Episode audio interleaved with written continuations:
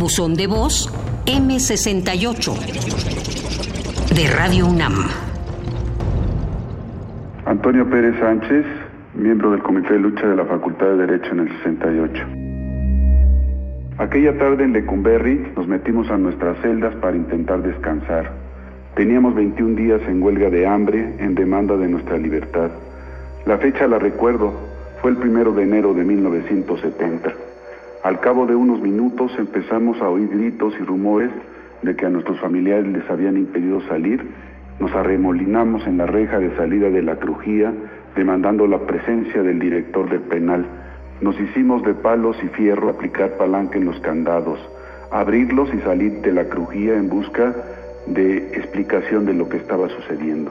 Al salir a unos cuantos metros fuimos sorprendidos y rodeados por cientos de presos comunes que las autoridades habían dejado salir de sus crujías. El enfrentamiento fue inminente. Cuerpo a cuerpo, golpes, patadas, piedras, botellas, puntas, todo esto acompañado de disparos realizados por los custodios para amedrentarnos e impedir nuestro avance. La intención de las autoridades del penal y del gobierno de Díaz Ordaz de romper la huelga de hambre no se consiguió.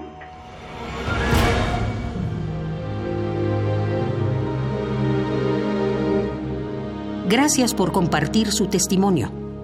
Recuerde que nos puede llamar al 56 23 32 81. Radio UNAM. Experiencia sonora.